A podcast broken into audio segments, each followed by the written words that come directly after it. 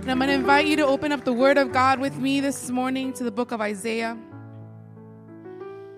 I'm going to share a short thought the Lord placed in my heart last night. Well, he's been speaking to me this word for some time now during this season that we've been walking through, where we've been called to a higher level with God, where God has said to our life, I want to direct your path. I want to use you. I want to set you in a different path. So God has been speaking this word into my life, and um, I want to share it with you this morning.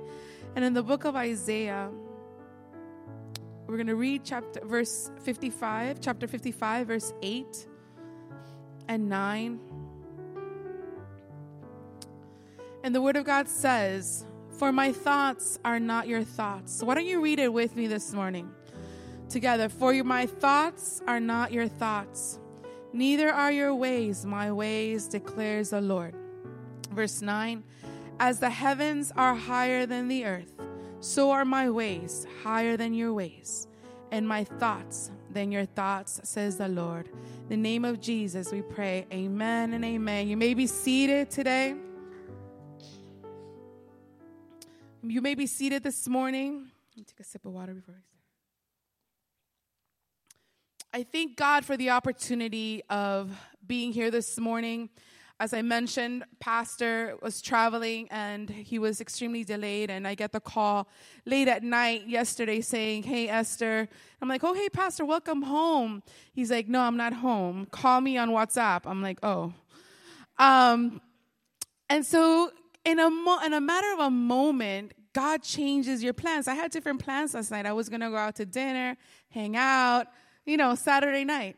And in a matter of one moment, one phone call, everything can change. I don't know if it's happened to you in the past where you have plans and then all of a sudden there's a wrench in the plan and then you were going one way and you end up completely going in a different direction. Well, I want to talk to you this morning about when God changes your plans, okay? I've titled this message this morning as when God changes your plans. Amen. Who's ready? Who's ready to receive this word? Amen. When God adjusts your plans, because He's a God that adjusts plans. I don't know if it's happened to you, but I'm a living testimony of God's plan adjustment for my life, and I'll share a little bit more. But as a woman, I'm great at making plans. I don't know about you guys, but I have an agenda. I have a calendar. I have the Outlook planner. I write things down in a notebook. I number things one through 10. These are my top three priorities. And as a woman, or I don't know, I'm just that way. I don't know who can who can relate to wanting to plan out my day. I try to go to sleep and plan the next morning. I try to write down my top priorities and I put them down on a notebook. I'm great at making schedules, right? We like to make plans. Why? We, we like to be in control of our day. But in this season of my life, God has been speaking to me about how the life of faith is a life that is always changing. When you walk the life of faith, it's a life that requires change at all times. So the Lord challenged me to say, if you are just standing still, and if your life is not changing, and if you're in a, in a routine and you're stuck in your daily routine, are you truly walking a life of faith? And I said, Oh Lord, no, Lord, I know that since 2016, you started making a revolution of my personal life and you started upheavaling all my plans and changing everything that I thought I wanted to do. Because you know what it is? When you walk with God, He always makes plan adjustments for your life. How do I know that He wants to change the plans of my life? Well, sometimes unexpected things happen. Things happen situations come into your life that you never expected. Things happen, sicknesses happen, uh, people come into your life, situations come into your life that you're like, where did this come from? How did this happen? Something unexpected enters into the daily agenda and maybe God is intervening in your life and saying, Hey, my son and daughter, I want to guide your life. So this is going to intervene because I want to get your attention. You know, something can happen with sickness or, or, with your family life or in the ministry, and God is calling out my attention because it's not what I had in mind for my life. It's not what I had planned out. You know, in this world, they sell you the idea of like you get to a certain age, you're going to go to high school, you're going to go to college. After you go to college, you're going to find a husband. Then you're going to, you know, get married. You're going to have a house. You're going to have kids. And like society has programmed our mind to think and expect certain things. And I want to tell you something that walking with God and walking a life of faith, it means allowing God to step into your life and change your plans. Lift up your hand this morning and say, Lord, I am willing for you to change my plans. Things that happen dramatically, a phone call, a, a, a, an appointment with your doctor can change your life. It happened to me on February 14 of 2018. I sat in front of a doctor and I got news that changed my life forever. And, and and things like that you're like what in the world is happening? Lord i'm a woman that serves you.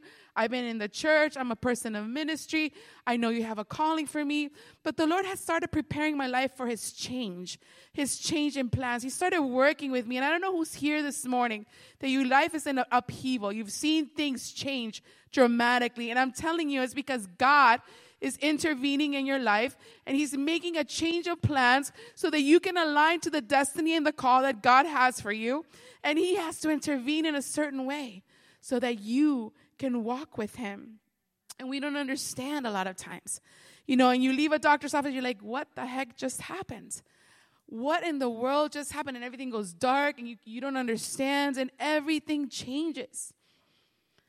But what we don't realize is that God uses those situations, God uses those moments to make us walk His higher plan, to make us walk His dream, not our dreams. This is what we just read. His ways are different than our ways. His ways are what? Higher than our ways. And his thoughts are what? Higher than our thoughts. So we have to understand that God wants to intervene and put his higher plan and his higher dream into our life. I got a call also, like during the season with COVID and everything is going on. One of my best friends that I grew up with, I got a call from his sister saying, Hey, George passed away. He worked in the hotel industry where I worked for a long time. And he was, you know, 36 years old. And he, it wasn't COVID, he just died. He was like, he got sick, and 10 days later, he was gone. And I couldn't believe that a man that was young and a hotel manager in St. Thomas, the Virgin Islands, he had this career that, like, wow, amazing. And I thought he was going in a prosperous way. And all of a sudden, his life was cut short and he was gone. And God, I fell to my knees that day and I was just like, I felt that loss. And I'm like, Lord, life is so short. Life is so valuable. The time that we have on this earth, it is so valuable. Our days are counted by God. So my question to you this morning and my challenge to you this morning is what are you doing with your life? Are you walking the plan that God has for your life? Are you walking the dream God dreamed for you? Are you walking the path He set before you? Or are you living your life? Are you walking the path that you put on your agenda for today, for tomorrow, for this month, for your life? How are we doing life? Every day is an opportunity to enlarge God's kingdom. Every day is an opportunity to speak the word. Every day is a day that you can transform your own life with His word. Every day that we breathe, every opportunity we have to go to our life group is an opportunity to enlarge God's kingdom and walk in His path. We don't know when our time is up. We don't know when Jesus is coming. And I don't know about you guys, but I feel he's at the door, right? Pastor's about to start a series about the end times because it is obvious from the news, from everything we walk and hear, that God is at the door. So, what are we doing with our life?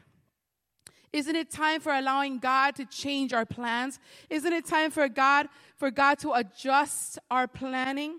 And intervene in our life, for the Holy Spirit to speak into our life. We've been speaking about the spirit of revelation and wisdom. Isn't it time that we hear Him direct our path? I don't know about you, but I said, Lord, I don't want to waste my time doing my own thing. I don't want to waste my time doing my own plans. I want to do your plans. I want to do your things because if I walk with you, I'm going to be doing the right things. Amen. I don't know if you're here. Let's give him a hand clap. But he's here to challenge you this morning. You know, to live a life of faith, a life that causes you to change your plans. I thought about Abraham. He was a father of faith. Guess what? His plans changed all the time. God said, Get up and leave the tent. He got up and left the tent. He kept going in the direction of the Spirit of God because he was a man that listened to God's plan for his life. He didn't decide, he walked with God, a man of faith, obeying and walking. So this morning, I want to share with you three things that God has been placing in my heart about what God does in order to change our plans in our life. Amen. He first gives us an experience, and I want to go to the book of Genesis, chapter 5.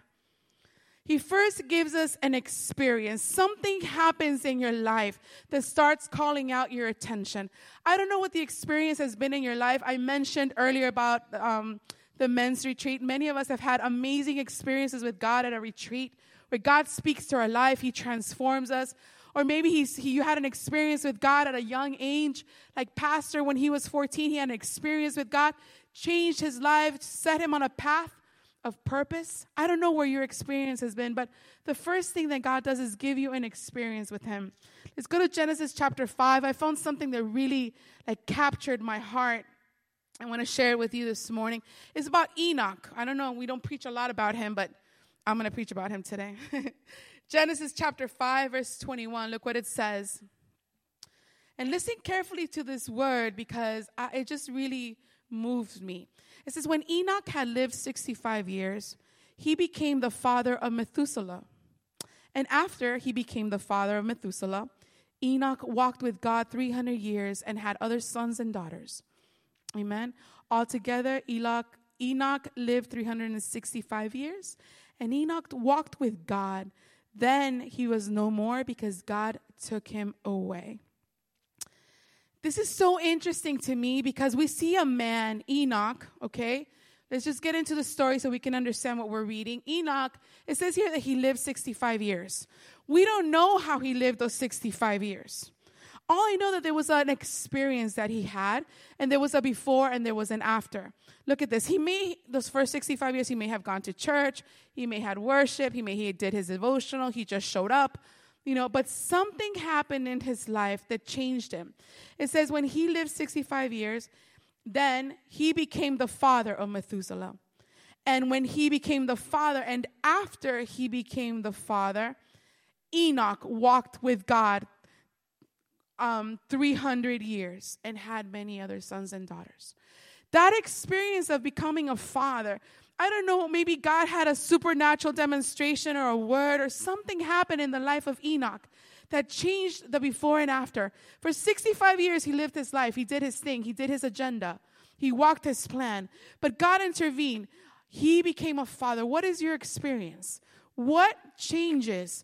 And it says that after that moment that he became a father, he walked with God 365 more days, 365 more years. The question is, what do I do with the experience that I have with God? What do I do with that moment when I encounter his presence and he speaks to my life? For Methuselah, for Enoch, it was the birth of his son. There was a before 65 years. We don't know how he did. But God specifically says when Methuselah was born, then Enoch walked with God. And that like caused me to pause and things because many of us receive experiences with God. Many of us have had encounters with the supernatural power of God.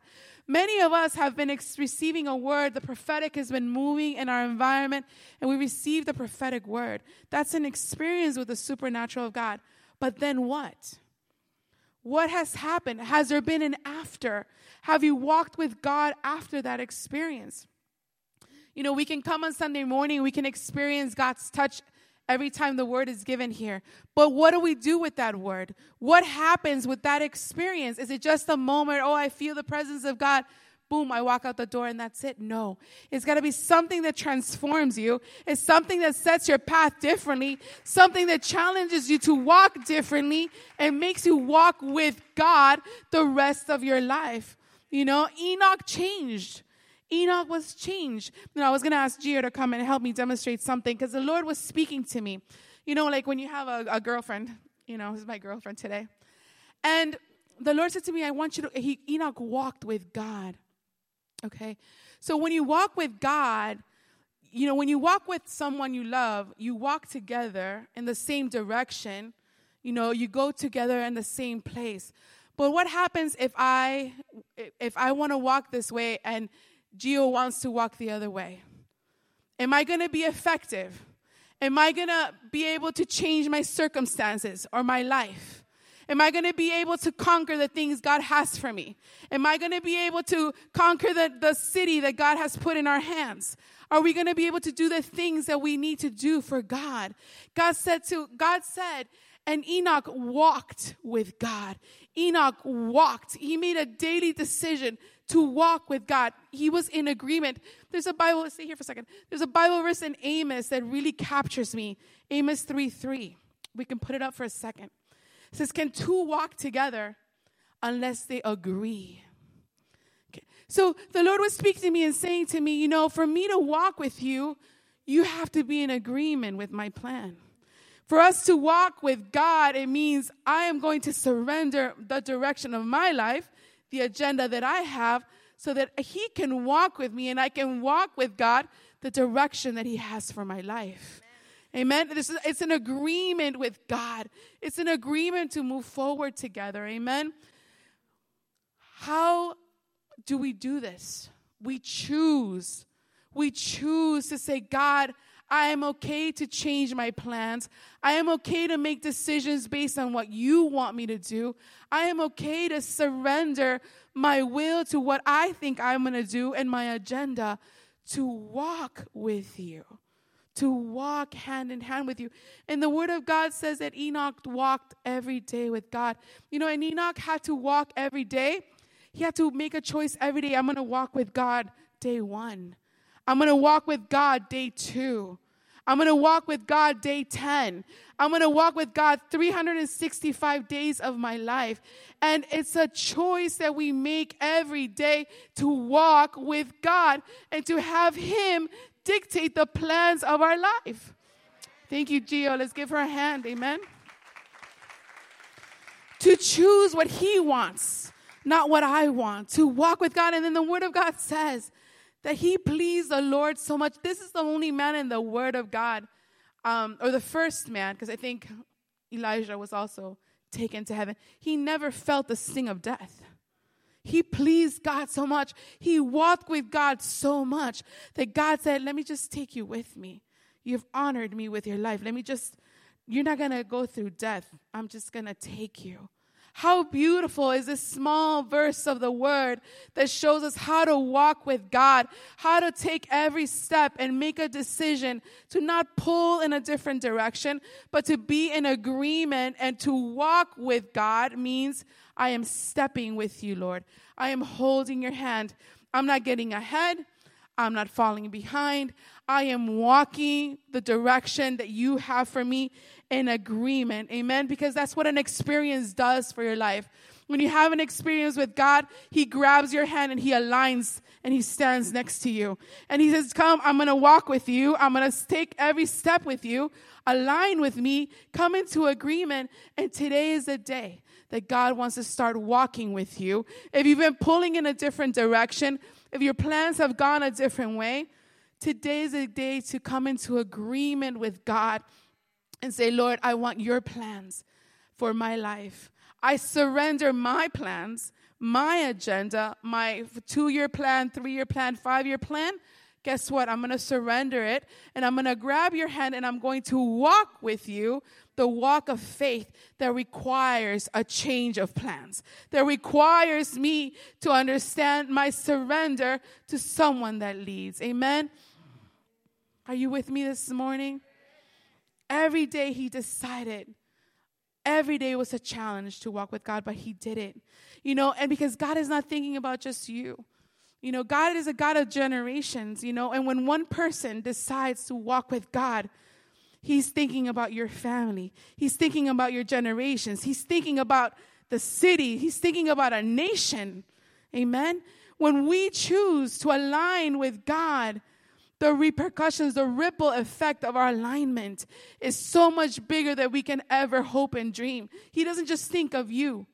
He's like, what about your generations?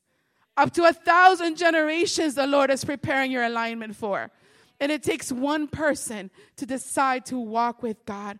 So I challenge you, you know, we're, we're standing here today because at 14 years old, Pastor aligned with God. And my life has been changed because of that. You know, I'm standing here because my parents aligned with God. And so I am a reflection of their alignment. So God wants you today to align with God. Why? Because He has generations to be aligned for His purpose. He has nations, He has a city, He has a ministry, He has so much more. He's so much bigger. His plans are so much higher. All He wants is that alignment. Amen. And I said, Lord, I will walk with you. And when He starts turning your plans upside down and you don't know which end is up, you're like, it's okay, God. You're holding my hand and I'm walking one step, two steps. Every day, I feel you walking with me. It's okay if everything is tumbling. It's okay if everything is being destroyed. I know who I'm walking with. I walk with him and I will walk every day knowing that he leads me and he will not let us fail. Amen. Let's give God a hand clap this morning for his word. Amen. This is so powerful, so powerful. And the Lord was talking to me about the second thing that happens when we align with the change of plans for our life. There are two possible outcomes. There are two outcomes in our life when we decide to say, okay, Lord, I am going to walk with you. And things start tumbling and things start changing. We are creatures of habit. We hate change. We don't like it. We are stuck in our patterns, stuck in our ways. And that's why I've learned now, I'm like, when things change in my pattern, I'm like, I start paying attention. Why am I here? Why did I have to go all the way around? Why couldn't I find the stuff at the Target that I went to in Aventura? Why do I have to go to the Target in Hollywood? And I start paying attention because when God is walking with you, He's leading you. There's a reason. Maybe there's somebody there that needs to hear the word of God. Maybe there's somebody there that your smile is going to change them forever because they were about to commit suicide. And you are being used by God. And when He changes your plans, you're not supposed to be like, oh, why, God? Why, why? No. You say, Lord, okay, you're leading. I will walk there's a bigger reason. There's a why. There's a purpose. And God will reveal that. And so he was sharing with me that the outcome is very important to what we decide to do. And there's two outcomes with every time that God challenges us to align with his, with his plan. The first outcome that we can have is a questioning. And I believe all of us have gone through that. I know that I question, you know, in my notebook, there's a lot of question marks. You know, I'm, I'm old school. Sometimes I like to use the real word and like write in a notebook. I know, I like the iPad too, but sometimes that fails. And I like my paper and pen. And I get to doodle. And I doodle my question marks and I say, Lord, I have questions. Why? Why did this happen in my life? Why? I don't understand why. I thought I married the right person. I thought I did the right thing. I thought I had picked the right career. I thought um, that I was doing your will. And, and why did this happen? Why did I have to go through this? The why, why, why? Because we're humans. So the first outcome, the first reaction that we have is this question mark. I want you to draw that question mark in your notebook. That's the first image that our, our mind wants to give us, you know? But if we focus on the why, we will never experience the reason behind the situation. We will never understand the reason or the but for what the situation happened in our life. It's easy to go through, it's easy to question, and we can question.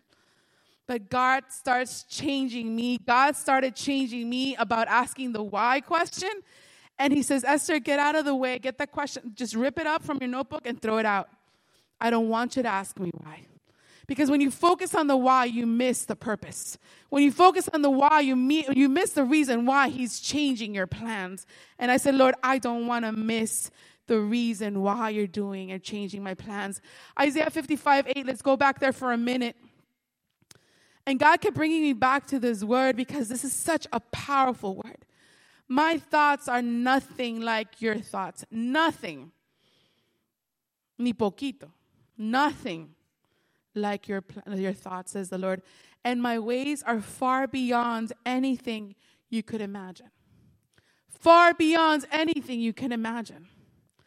I want to read this with me. I want you to read this with me. And there's a key word here. And every time you see here, you see the word higher, I want you guys to say it out loud with me, okay? It says, For just as the heavens are, than the earth, so my ways are than your ways, and my thoughts are. So, what's the key word? Higher. And the Lord said to me, you know, when you want to go from like 10 to 15, that's a higher number, you have to add. I want you to draw a plus symbol in your notebook. Because that's the other symbol that you can encounter, that's the other outcome. A higher, a plus, a higher, a higher reason, a higher number. When we, ha- we want a higher number, we add, right? So if we focus on the question mark symbol, we're never going to find the purpose.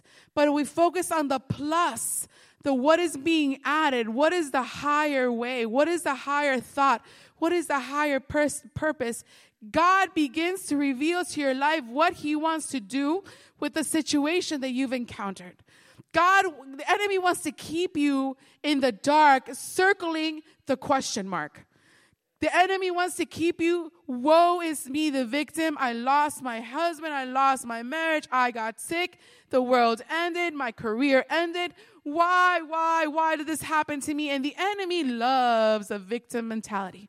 The enemy lo- loves, he wants to keep you trapped in the question mark.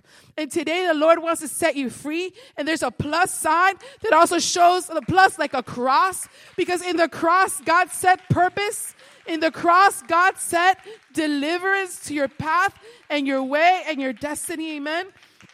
And He wants to reveal to you the reason, the, the cause why He's intervening in your life the way He's intervening.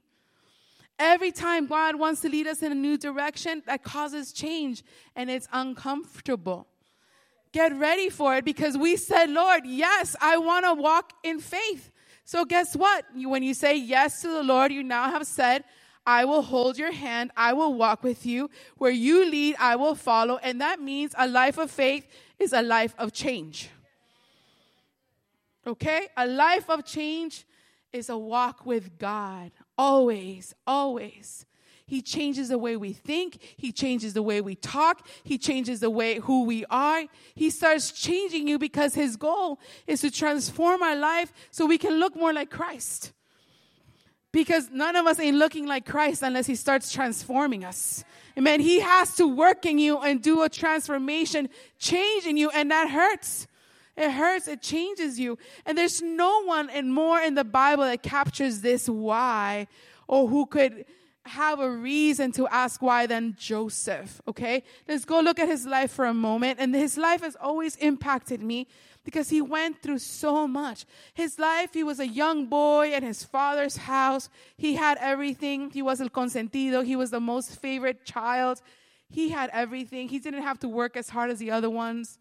And all of a sudden, life or God intervened and his life was set on a different course that he never imagined. He lost everything. He lost his nationality. He lost his family. He lost his place in this world. But what, what I love the most about Joseph's life is in Genesis chapter 45, verse 4. Let's go there. We all know his story, what he went through. He was sold. He was hated by his brothers. He lost his relationship with his father. He was he had to go to a different nation as a slave. But look what Genesis 45 says, verse 4. This is when Joseph finally reveals himself to his brothers. Look what the word of God says, and I love, love this word. And this is for someone today. It says in verse 4 Then Joseph said to his brothers, Come close to me. When they had done so, he said, I am your brother Joseph, the one you sold into Egypt.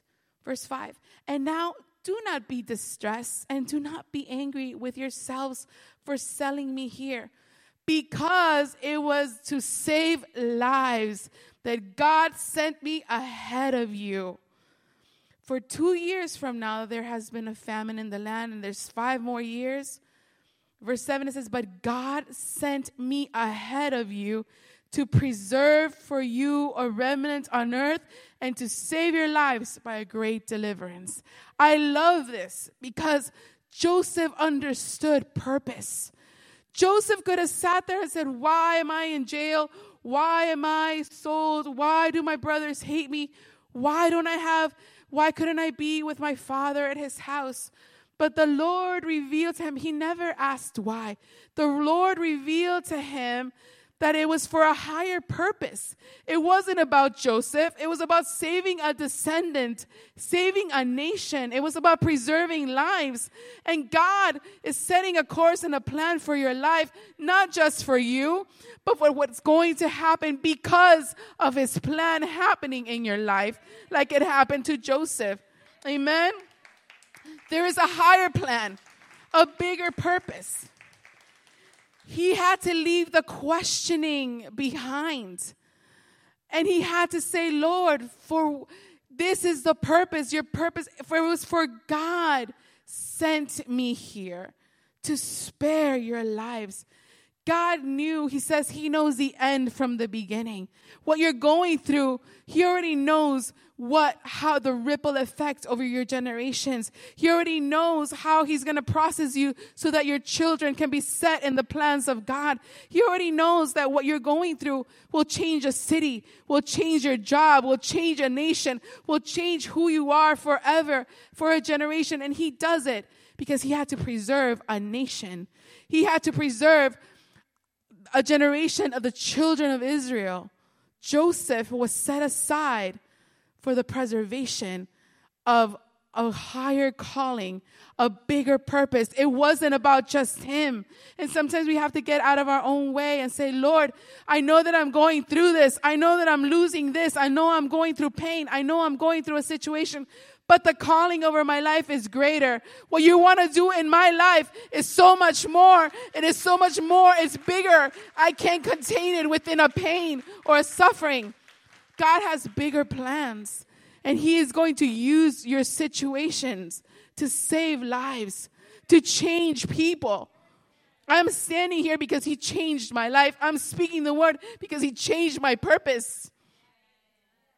In these last three weeks, we've seen a change in purpose. And I thank God that He in 2016 started changing my plans for His plans. Amen. Let's, God, let's give God a hand clap for that. It's only when you encounter God in those moments, in those situations, and He's revealed to you as the deliverer, as the healer, that you're like, okay, wow, God, there's so much more than this. There's some, something so much bigger. When you change my plan, when you change my plan, you're changing the outcome of not only me, but my family, the outcome of my generations, the outcome of my country, of my nation. Who's going to pray for America if he doesn't change your path? If he, if he doesn't move you from your comfort zone of the eight to five, if he doesn't change and wake you up at three in the morning to pray for this nation, how is he going to, how, what's going to happen? But He intervenes in your life and He changes your sleeping pattern. He changes your life. Why? Because there's so much more that He wants to do. His plan is higher, His dreams are bigger, and it's so much greater than you. We're so self involved. But what God wants to do is so much bigger. Who knew that your child would be preaching in, in, in Spain to the Muslims? But you aligned with God, and God said, I have a country, I have a nation. I will send him to that nation. Amen. God wants to align you so you can walk with him, so that the outcome changes who you are, changes everything. Amen. And last but not least, I want to talk to you about the challenge that he has before you today. Every word that he has given you, every word will not come back void. Will not come back void. Let's go back to Isaiah and we're going to wrap up this message here in Isaiah 55. God says, when you leave everything, when you walk with me, see, God is not a God of logic. Doesn't make sense. If it made sense, it would it doesn't take faith, right? If it made sense, then it's easy. But when God asks you to step out in faith, He makes you jump out of a plane. And that's when you know what faith is, when you jump out. You have to jump. And the instructor tells you, one, two, three, jump. And he tells you, I've done this a thousand times. Guess what? We have the Holy Spirit that walks with us. He's done it a thousand times. And when he tells you to jump and step in faith, he's not going to leave you. He's with you. You know, for what command did he give Joseph, Joshua, when he conquered? He says, I will go wherever you go. Wherever you go, I will go. Whatever you do, I will do. But what did he have to do first? What was first? Oh, Joshua, when you go, I will go. When you step out, I will show up. When you take action, I will show up my mercy. I will show my might. I will show my power. But you have to step out. You have to walk first. And then God will show his mighty power. God has given you a word. God has challenged you with purpose. God has said who you are before the foundation of time. So I challenge you to walk towards that purpose. The enemy has sold you lies and told you, no, I'm not going to use you. You went through this, you went through that. Guess what? Because you went through this, because you went through that, I will use you and I will lift you up and give you authority over cancer, over sickness, over everything. Amen? Because the word of God never comes back void. Look, we're going to finish today in Isaiah 55. This is so beautiful.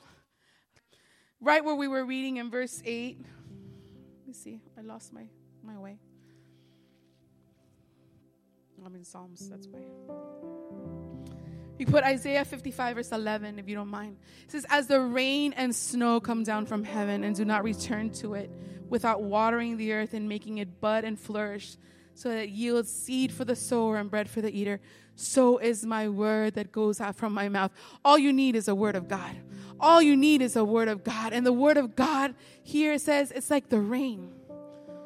Sometimes the rain comes down hard, and right away you see the fruit. Right away, you see the grass growing. Right away, you see it giving the fruit that it was sent out for. But sometimes the word comes like snow I don't know. I mean, we're South Floridian. We don't see a lot of snow. But in the Northeast, when the snow falls, it sticks to the ground, it covers the earth.